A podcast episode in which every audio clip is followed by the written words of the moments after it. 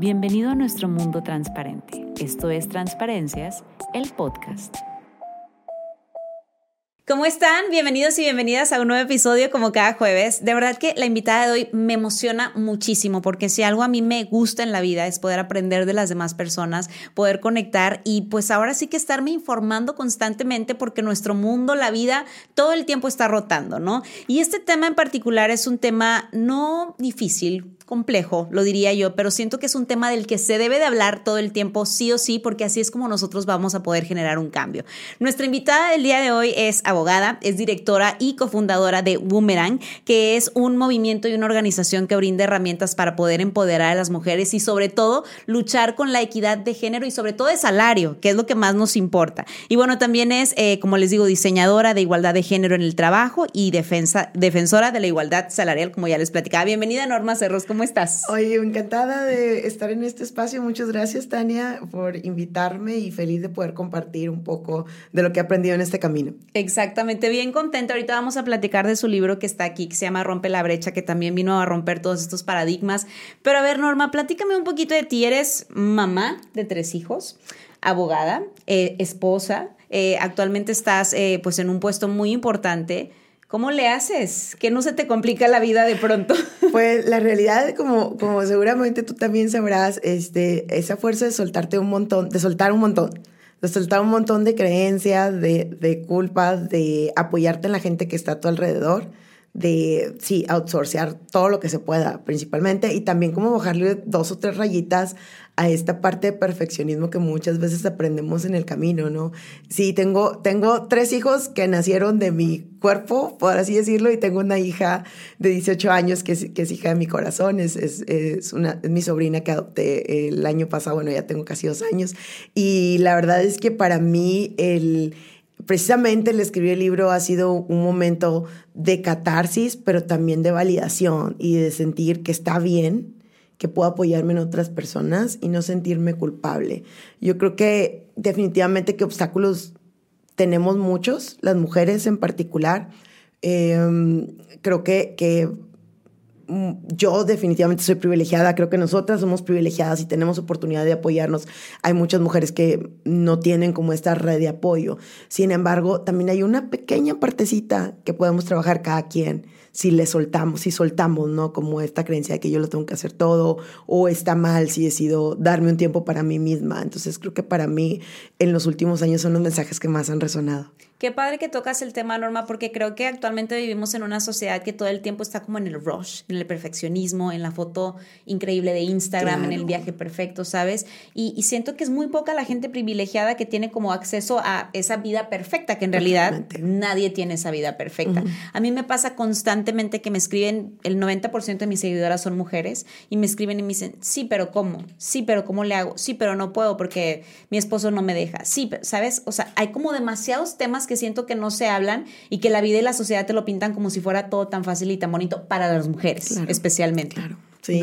sí, justo es como yo siempre trato de ser muy vocal, muy abierta al respecto de, de, mostrar y de hablar de esta parte, como dices tú, que no se capta en la vida perfecta de Instagram. Es decir, cuesta un chorro. A mí, en, en mi experiencia de mis tres embarazos, viví depresión posparto, pero también depresión postdestete. Y me di cuenta hasta el tercer hijo. Hasta el tercer hijo me di cuenta porque yo investigué, o sea, que esto existía, porque realmente son temas que no se trabajan, no se atienden, no se reconocen. Y es la misma dinámica que ocurre en cuanto a estos obstáculos que vivimos las mujeres em, en los que tenemos que hacernos cargo de más del 73% del trabajo no remunerado doméstico y de cuidados, que esto significa en época de la pandemia, la peor crisis, dedicar hasta 50 horas a la semana a atender la casa, la limpieza, la comida, la ropa, los hijos, you name it, todo eso. Entonces, creo que, que nos hacemos un daño a nosotras mismas al tratar de estar como keeping up with the Kardashians, o de estar tratando de este, eh, eh, competir por mostrar que mi vida es perfecta, porque no sabemos quién vaya a ver eso y va a decir, ah, entonces es el deber ser, entonces yo estoy mal yo estoy mal porque ni luzco así, ni salgo a estos lugares, ni mis hijos hacen esto, ni nada. Y en realidad, sabes que es una mínima parte, tal vez, no, no niego que es posible que existe ese tipo de vida perfecta, pero la realidad es que la mayor parte de las personas no vivimos esa vida y creo que en el caso de las mujeres tenemos ya de antemano un montón de obstáculos como para todavía sumarle más siguiendo esa narrativa. Exacto. Estaba viendo la estadística, el 44% de las mujeres tienen acceso al trabajo pagado, o sea, es impresionante. 17% de las mujeres ganan menos que los hombres eh, que también es algo que a mí me, o sea, me, me, me, frustra, o sea, es algo que me causa como un poco de conflicto. Y, y, te lo, y qué padre que mencionabas ahorita de, de, de, todo esto que vimos a través de la pandemia, ¿no? Como que el trabajo que hemos estado viviendo en casa, a mí me acaba de pasar, por ejemplo, mi Betty, que es mi familia también, que es la chica que nos ayuda a mi hijo y a mí en casa, se me fue un mes y medio y hace días compartían historias, yo, mis respetos, de verdad, a las que son amas de casa wow, no puedo. No. no. me había podido parar a la oficina porque simple y sencillamente no puedo. O sea, de verdad, Norma, me hubiera querido grabar en cámara rápida. Sí. Supongo que lo sabes. Para que las personas se pudieran dar cuenta de todo lo que yo hacía un día. O sea, no hacía una, hacía tres mil cosas en un día. Desde recoger el calcetín, desde cámbiate, desde arréglate el pelo, ¿sabes? Sí. Yo decía, wow, ¿por qué? Porque hay tanta injusticia, platícame esto. Pues todo deriva de los estereotipos de género que en algún momento de la vida funcionaron, ¿no? Se estableció de alguna forma que las mujeres fuéramos las cuidadoras y los hombres fueran los proveedores. Esto desde inicios de la vida o la historia del trabajo, ¿no? Pero realmente no hay nada biológico, o sea, nada razón física que diga que a uno u otro le corresponde tal rol. Creo que en sus inicios, cuando, cuando empieza la participación del hombre en el trabajo pagado, eh, es algo que alguien se inventó, pues sí, el hombre principalmente, y este, así es como hemos venido actuando, ¿no? Con roles muy bien definidos, sin embargo, gracias a distintos fenómenos socioeconómicos, hemos podido colarnos en el mundo del trabajo pagado, ¿no? Hablamos de cosas como las guerras, que los hombres salieron a las guerras, las mujeres de pronto tuvieron acceso a las fábricas, o bien los anticonceptivos, o sea que ya podía yo tener un control sobre cuándo y cómo tener hijos de alguna manera.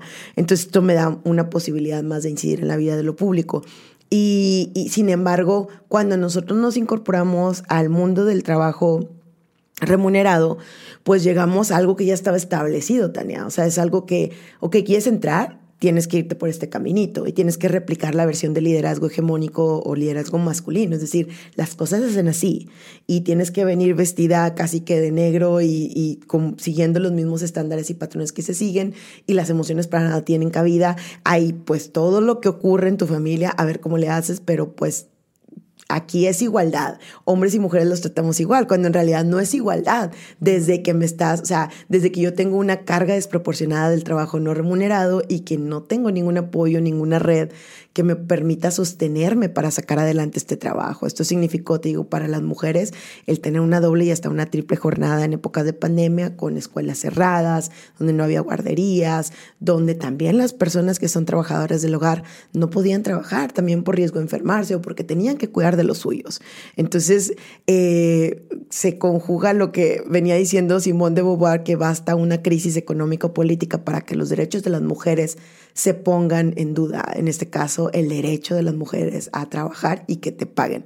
Porque, ojo, todas las mujeres trabajamos, pero no a todas nos pagan. Qué, qué, fuerte. O sea, me escucho esta frase y se me pone la piel chinita porque, o sea, gracias a Dios, yo desde que, desde niña, desde los 13 años que trabajo, me han pagado, no lo justo, probablemente que ahí también es como otra cosa, no lo justo, pero me han pagado, ¿no?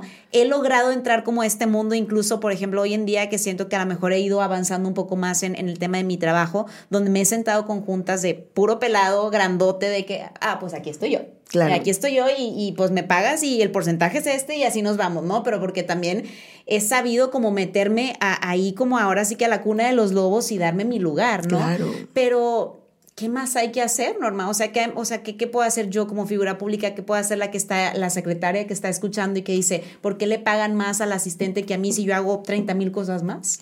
Creo que por un lado algo que nos falta como sociedad es visibilizar todo este trabajo de cuidados y doméstico que, que existe y que no ocurre mágicamente, sino que significa que alguien lo lleva a cuestas, ¿no? Esto que seamos, que por ejemplo en el caso tú que eres una figura pública muy importante y que tienes mucha influencia, es decir, como, como lo platicaste que ahora que no estuvo tu trabajadora del hogar, es decir, oye, es una chinga y cómo, o sea, sí, no se puede. O sea, o, o, o, hago esto o hago lo otro, por un lado. Y por otro lado, creo que como sociedad, reconocer la importancia que tiene el trabajo no remunerado como, como esta infraestructura viviente en la que se ha venido sosteniendo la economía no solo del país, sino del mundo. Es decir, necesitamos presionar para que se dediquen esfuerzos conjuntos del gobierno y de la iniciativa privada en donde, donde las familias puedan tener en quién recargarse, porque ahorita lo estamos haciendo por excepción, de que así con la tía o con la abuelita o si tienes alguna familia te apoyas, pero no es sostenible y tampoco es suficiente que ojo, es eso entra dentro de las cosas que podemos hacer tú y yo o, pueden hacer las mujeres. Es decir, si yo decido tener una familia, echar a andar esta historia y decir con quién me quiero relacionar, cómo es esta persona, se involucra en el trabajo de la casa, cómo trata a los demás, cómo trata a su familia, es decir, es una persona equitativa en este tipo de, es una persona responsablemente efectiva, por ejemplo, y este, pero, pero aun cuando existieran estos acuerdos igualitarios entre las parejas, no es suficiente cuando ambos tienen que salir a trabajar. O sea, ¿cómo le haces? Las escuelas tienes que recoger a los niños a las 2 de la tarde. Entonces, ¿qué pasa el resto de la tarde? ¿Dónde se van a quedar? ¿No? Entonces, creo que aquí eh, es algo que tenemos que hacer en conjunto. Sin embargo, son esfuerzos que cuesta más trabajo visualizarlos y materializarlos lo que podemos hacer desde lo individual, yo creo que empezar a tener estas conversaciones de cosas que hemos asumido como parte del deber ser mujer, como parte de los obstáculos que este por ser mujer tenemos que sufrir. Es decir, no, o sea, pues esto pasa y tú lo pasas y yo también lo paso, entonces, ¿cómo podemos ponernos de acuerdo para cambiar la situación, no? Y otra cosa que seguro también habrás escuchado, es, es como este incentivo a la competencia que existe entre las mujeres, ¿no? Entonces, de que dice, tu peor enemigo es la mujer, es otra mujer, y este, y sí, la realidad, ¿qué pasa, Tania? Que nuestra participación en el mundo de lo público siempre estaba limitada, porque nos han dicho que los lugares son muy poquitos. Entonces, haciendo uso de este argumento de la escasez, se aprovecha de esto y, se nos incentiva a competir por el único pedazo de pastel que hay para nosotras. Entonces, yo creo reconocer cómo operan las dinámicas de poder en el sistema y empezar a ponernos de acuerdo. Oye, pues estamos enfrentando los mismos obstáculos, hay que colaborar, hay que decir cómo... ¿Cómo hacemos un pastel completamente diferente? O una lasaña, o lo que sea que queramos hacer, pero no estar como jugando bajo las mismas reglas que nos dijeron que debían funcionar. Fíjate, Norma, que ahorita que estás hablando estoy cayendo en cuenta de muchas cosas. Yo cuando tuve a mi hijo Leo, yo también entré en una depresión postparto. Y yo me acuerdo perfecto que una de mi, depresión que tuvo que ver con esa depresión postparto fue que yo me vine de Ciudad de México, regresé, entonces yo me dedicaba a la tele, entonces pues no me iban a contratar porque pues estaba embarazada y pues ya sabes, la conductora pues tiene que estar perfecta, divina, por paso y demás, ¿no? Y ahora que yo estoy, llevo ya cinco años separada de mi hijo y que el papá pues está, obviamente es un papá responsable y así. Pero yo, por ejemplo, yo tengo a mi hijo cinco días a la semana y su papá lo ve sábados y domingos, ¿no? Entonces, no sé si lo he podido yo comunicar de una manera correcta porque te lo confío aquí en transparencias porque somos transparentes, pero como que hay una presión en mí de, ay, tengo que hacer tantas cosas o sea, ahorita tengo que salir a la 1.30 porque tengo que recoger a Leo y luego la escuela y luego el fútbol y luego que coma bien y luego el antibiótico porque le tengo que dar el antibiótico y luego la muchacha y lo saca a pasear a la perra y luego que la casa esté perfecta. Entonces, como que alguien, mi, mi papá o mi mamá siempre me han preguntado, es que como que te vemos como que, yo es que no sé, como que hay algo, esa presión en mí donde no siento un apoyo, ¿sabes? De alguien, digo, al papá probablemente yo le marque y diga, ah, pues ando de viaje, llego por él mañana, pero me siento sin apoyo en esa parte de mi vida. Entonces, qué padre que ahorita hables de que podamos luchar por algo que una mujer que a lo mejor probablemente está en la misma situación que yo y muy probablemente no tenga el apoyo del papá tan directo, pueda decir, ¿en dónde puedo recaer? Claro. O sea, ¿en dónde puedo a lo mejor buscar ayuda para que hoy sentir un alivio? Y sabes también qué pasa, que luego también nosotras eh, es parte de como este mensaje que se queda introyectado de que todo lo tenemos que hacer nosotras mismas, de que corresponde el deber ser mujer me corresponde todo esto, ¿no? Entonces lo tengo que hacer de una u otra manera y lo tengo que hacer perfecto.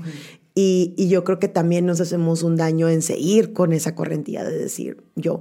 Aquí la, aquí la cosa es cómo involucramos más a los hombres en un trabajo que de antemano ellos piensan y el sistema dice que no les corresponde, pero decir, queremos formar seres humanos que sean como mucho más completos que una misma fue. Es decir, ¿cómo hacemos esto? Entonces, es bien difícil soltarlo y decir, pues se lo voy a dejar, a ver cómo sale. Y a lo mejor va a llorar el niño porque no está acostumbrado y porque el papá lo va a dejar o qué sé yo. Híjole, sí. Pero que también está en juego, o sea, para ti es esta parte donde, oye, pues tengo que ser asertiva y no todo lo tengo que hacer por mí misma.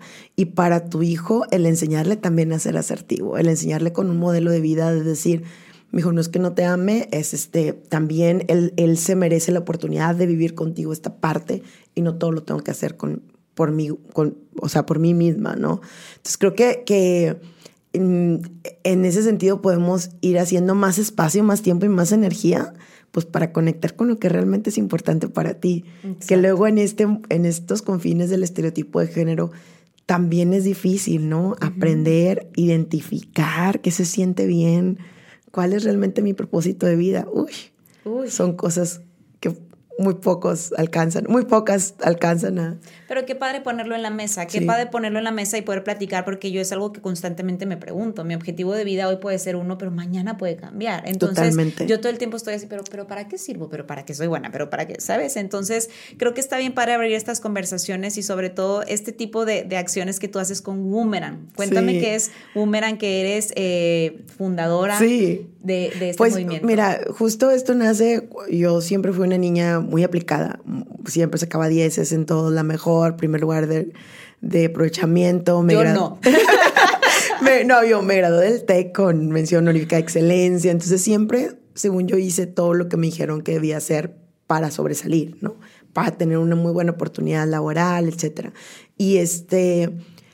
Y yo no digo que no existía la desigualdad antes de convertirme en mamá, simplemente antes de convertirme en mamá, tenía más tiempo y podía dormir menos horas para esforzarme el doble o el triple que mis pares hombres y tener acceso a las mismas oportunidades. Entonces, de alguna forma, estaba en ese trip normalizado de desigualdad, pero que nadie dice nada. Y como nadie dice nada, pues yo decía, no existe, ¿no? Eh, de manera inconsciente. Entonces, hago una maestría en Derecho Internacional, me voy a estudiar a, la Universidad de, California en Berkeley, en la Escuela de Derecho, maestría en Derecho y Tecnología, trabajo en el gobierno de Estados Unidos, en la Comisión Federal de Comercio, y regreso a México lista a comerme el mundo, ¿no? Decir, con un pavo real con la cola extendida, decir, oye, pues yo soy súper fregona, o sea, tengo esto, ta, ta, ta, ta, ta. Pero a la par de esto, pues también tenía un hijo de siete meses que había nacido cuando nos mudamos a Washington nació en diciembre de 2012, y, este, y pues yo decía abiertamente, ¿qué oportunidades brindas a las personas que como yo tenemos que cuidar a, a otra persona? Era 2013, hace 10 años. Claro que la gente, pues como que ah, medio perpleja y así como, bueno, eso te hablamos, no nos llames, yo te llamo. Y nada pasaba. Entonces realmente fue bien doloroso para mí darme cuenta que en el caso de las mujeres la meritocracia tiene fecha de expiración, fecha de caducidad o como sea, y que, y que ya no era suficiente, porque yo ya no podía esforzarme el doble para tener acceso a la misma oportunidad, porque tenía de quien que cuidar de otra persona. Y entonces este, me di cuenta y como abogada que soy, me gusta mucho irme como a la raíz del tema, estudié, leí un montón de papers, de libros, y es así como después de un proceso no muy grato de terapia, decido cambiar de carrera y constituir esta organización. Eh, con muchas hipótesis en la mente, me gusta esto que dices, de que hoy mi propósito puede ser uno, pero mañana puede ser otro. ¿Por qué? Porque mañana voy a tener más información y más experiencia. Y es totalmente válido. A veces pensamos que la congruencia tiene que ver con hacer lo mismo todo el tiempo y no, es ver qué es lo que te va embonando, qué es lo que te va llenando. Entonces, eh, Fundo esta organización y poco a poco nuestro camino de confrontar hipótesis nos llevan a abordar los distintos elementos de la brecha salarial de género, eh, que no solo es que a una mujer le paguen menos por llevar a cabo un trabajo similar de valor similar al que hace un hombre o igual. Este, que es la brecha salarial ajustada y que tiene que ver con discriminación flagrante. Si lo encuentras, sí, o sea, es discriminación flagrante.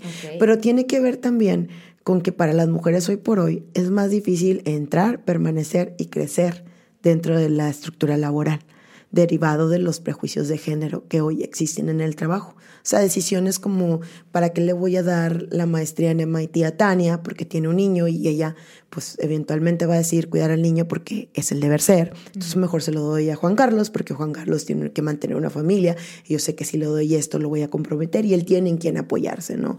O sea, ¿para qué le voy a dar un aumento salarial a, sí, sé que subió de, no sé, de directora a VIP Global, pero pues tiene un esposo o sea, ¿para qué quiere el dinero? Entonces, ¿para qué le doy ese aumento? Entonces, muchas de estas decisiones tras bambalinas todavía se siguen tomando con base en prejuicios de género que nada tienen que ver con el valor de nuestro trabajo y nada tienen que ver con lo que nosotros podemos hacer por las organizaciones.